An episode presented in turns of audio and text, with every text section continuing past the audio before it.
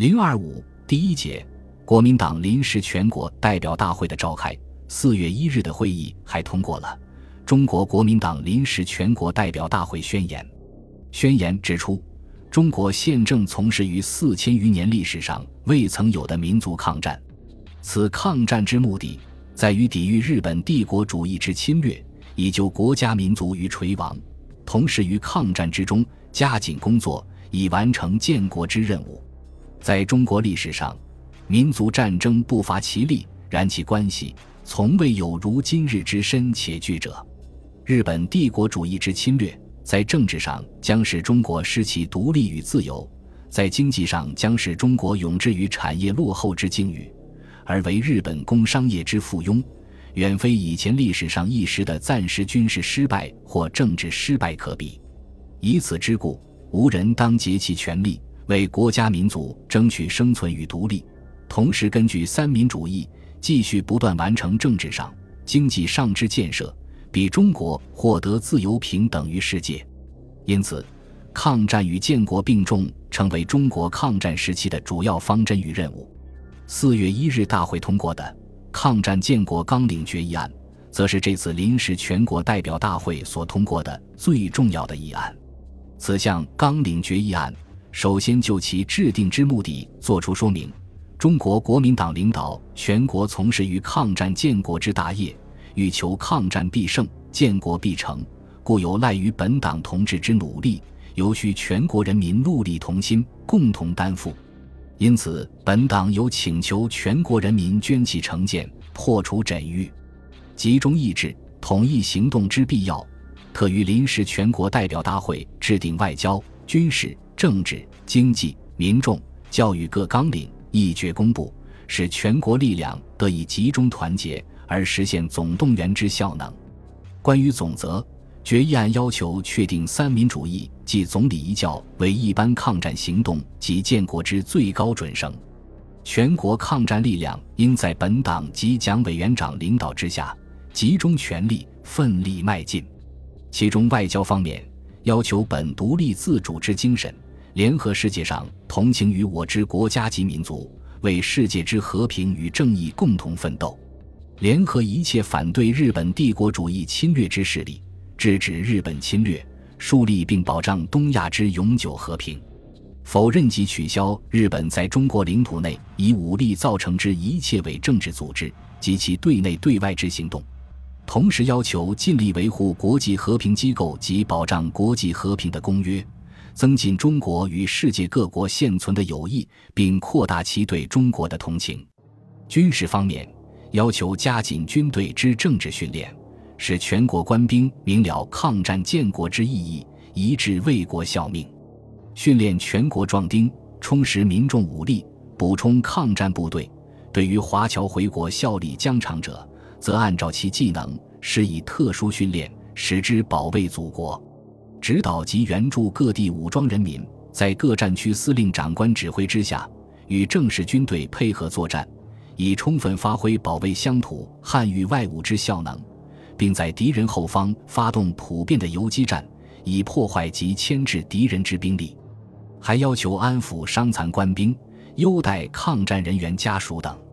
政治方面，要求组织国民参政机关，团结全国力量。集中全国之思虑与实践，以立国策之决定与推行，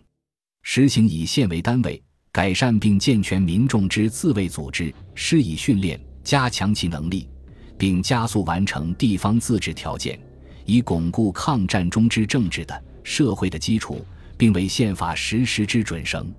改善各级政治机构，使之简单化、合理化，并增高行政效率，以适合战时需要。并要求整治纲纪、严守纪律、严惩贪官污吏等。经济方面，要求经济建设应以军事为中心，同时注意改善人民生活。本此目的，以实行计划经济，奖励海内外人民投资，扩大战时生产；以全力发展农村经济，奖励合作，调节粮食，并开垦荒地，疏通水利，开发矿产。树立重工业的基础，鼓励轻工业的经营，并发展各地之手工业，推行战时税制，彻底改革财务行政，统治银行业务，从而调整工商业之活动，巩固法币，统治外汇，管理进出口货，以安定金融。还要求整理交通系统，增筑交通线路，严禁商业投机，实施评价制度。民众方面，要求发动全国民众组织农、工、商、学各职业团体，改善而充实之，使有钱者出钱。有力者出力，为争取民族生存之抗战而动员，并要求在不违反三民主义最高原则及法令范围内，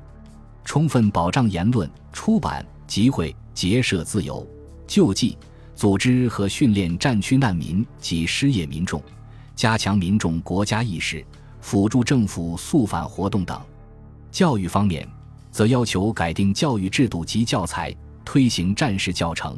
注重于国民道德之修养，提高科学的研究与扩充其设备，训练各种专门技术人员，予以适当之分配，以应抗战需要。还要求训练青年与妇女，以增加抗战力量等。国民党召开临时全国代表大会，讨论制定抗战建国大计，这在当时国内产生强烈的反响。国内其他各派政治力量。尤其是中国共产党对此次大会的召开予以相当关注。在一九三八年三月一日，距离大会召开还有近一个月的时间，中共中央就致电蒋介石，并转国民党临时全国代表大会全体代表，提出：当目前日寇深入和全国民众的抗战积极进行之际，加紧巩固和扩大我四万万五千万同胞的抗日民族统一战线。首先是巩固和扩大国共两党及一切抗日党派的合作，加强政府与民众间的互助，已成为国共两党同志和全体我国同胞的一致热望。接着围绕如何推进国民党自身工作，如何加强国内团结，以及如何发扬民意、争取抗战胜利等问题，提出中共自己的意见。其中关于巩固、扩大各党派的团结等问题。中共建议一切问题的解决办法应遵照中山先生的精神，建立一种包括各党派共同去参加的某种形式的民族革命联盟，即由各党派、各团体拟定一统一战线纲领，作为各方宣传鼓动共同遵守的方针。同时，由各方代表组成一由上而下的统一战线组织，以规划抗日救国的大计和调解各党派、各团体间的关系。而参加此联盟之各党派，仍保存其政治上和组织上的独立性。中共还就统一战线纲领的内容拟定、发表方式以及统一战线组织的形成方式提供具体意见。关于健全民意机关问题，中共建议民意机关的形式，或为更扩大的国防参议会，或为其他形式均无不可。最主要的在于，此机关要真能包括各抗日党派、各军队。各有威信的群众团体的代表，即包括真能代表四万万五千万同胞公益的人才。同时，此机关要真有不仅建议和对政府咨询的作用，而且能有商量国事和计划内政外交的权利。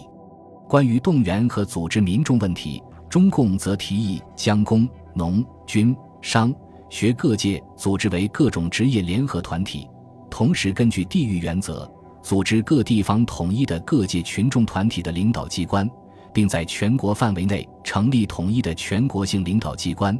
以便真正实行有钱出钱、有力出力的原则，以便真正达到全国人力、物力、财力总动员的目的。三月二十五日，中共中央又致电国民党临时全国代表大会，就如何加强团结、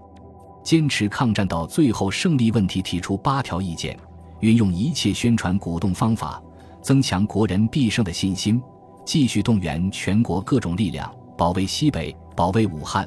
继续扩大与巩固抗日民族统一战线；继续扩大与巩固国民革命军；继续改革政治机构；继续动员全国人民，优待抗日军属和伤兵等，组织抗战的经济基础，建立发展国防工业，并改进农业等。临权大会结束后，《新华日报》以“国民党临时代表大会的成就”为题发表社论，指出：这次国民党临时全国代表大会是最近十年来国民党最有历史意义的一个会议，因为这次会议表现了国民党更向前的进步，对于抗战时期许多重要的国策更确定基本的方针。社论肯定了大会坚持抗战到底的方针在外交问题和内政政策上的重大进步，表示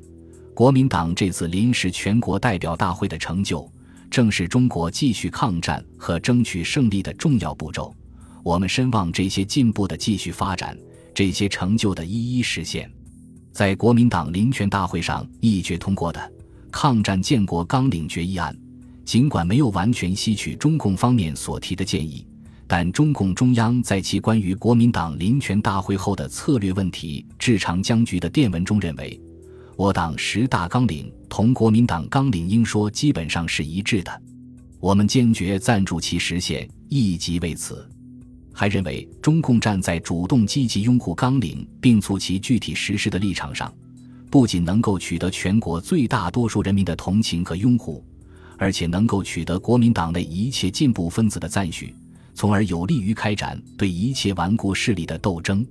因此，电文中着重指出。今天的中心策略，不是要国民党定出一个更完善的纲领，而是站在主动的积极地位，帮助国民党实施这个纲领，在实施中发展与提高它。可见，不仅在公开场合，而且在党内文件中，当时中共对于国民党临权大会都予以了高度评价，表达了积极支持的态度。事实上，以后中共在向国民党当局争取抗战的合法地位与权益。在反对国民党顽固派的斗争中，一再把抗战救国纲领作为有关主张的基础和出发点。当时的大公报针对国民党临时全国代表大会的召开，刊载了题为《全代会之决议及宣言》的社评，其中评论道：“此次大会之特职称道者，为充分表现为国建国的积极精神，而抗战建国纲领。”就是此种精神之具体化，其内容与半年来各方论者之志愿大体相符，且有许多是当然必然的事实需要，无可论辩。认为抗战建国纲领决议案的议决通过，一方面可以统一国民之意志，一方面更可以击碎日寇战败中国的迷梦。出于自身新闻媒介利益的考量，社评还对纲领案中宣布组织国民参政会。抗战期间，在不违背三民主义最高原则及法令范围内，充分保障言论出版、集会结社等，予以高度赞许，视其为扶植民权之重要规定，并提出抗战民权的口号。抗战初期，中国国民党临时全国代表大会的召开及议决通过一系列决议案，可谓当时国家政治生活中的一件大事。此次大会讨论制定了中国抗日战争的基本方略，决定了以后抗战时期中国的基本政治格局，在相当程度上统一了政府与民众的意志，为保障抗日战争的推进提供了思想理论和制度安排方面的基础，具有符合历史潮流的合理性、进步性。本集播放完毕，感谢您的收听，喜欢请订阅加关注。主页有更多精彩内容。